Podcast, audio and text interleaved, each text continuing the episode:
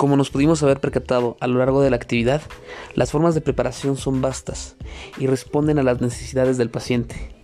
No es que exista un remedio mejor o una forma de preparación más apta, sino que cada una tiene que ser canalizada hacia el efecto buscado.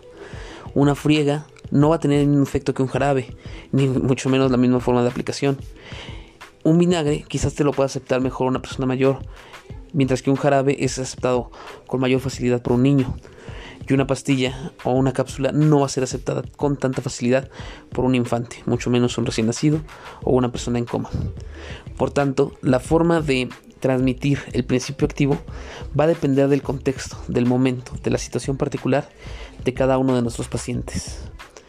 Entonces, desde los baños asiento presentados en la novela eh, El amor en los tiempos del cólera, desde los vinagres utilizados por Galeno ya hace siglos y las friegas de la cultura nahua, damos por terminado esta segunda actividad.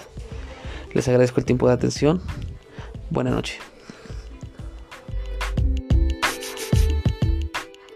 Grabar.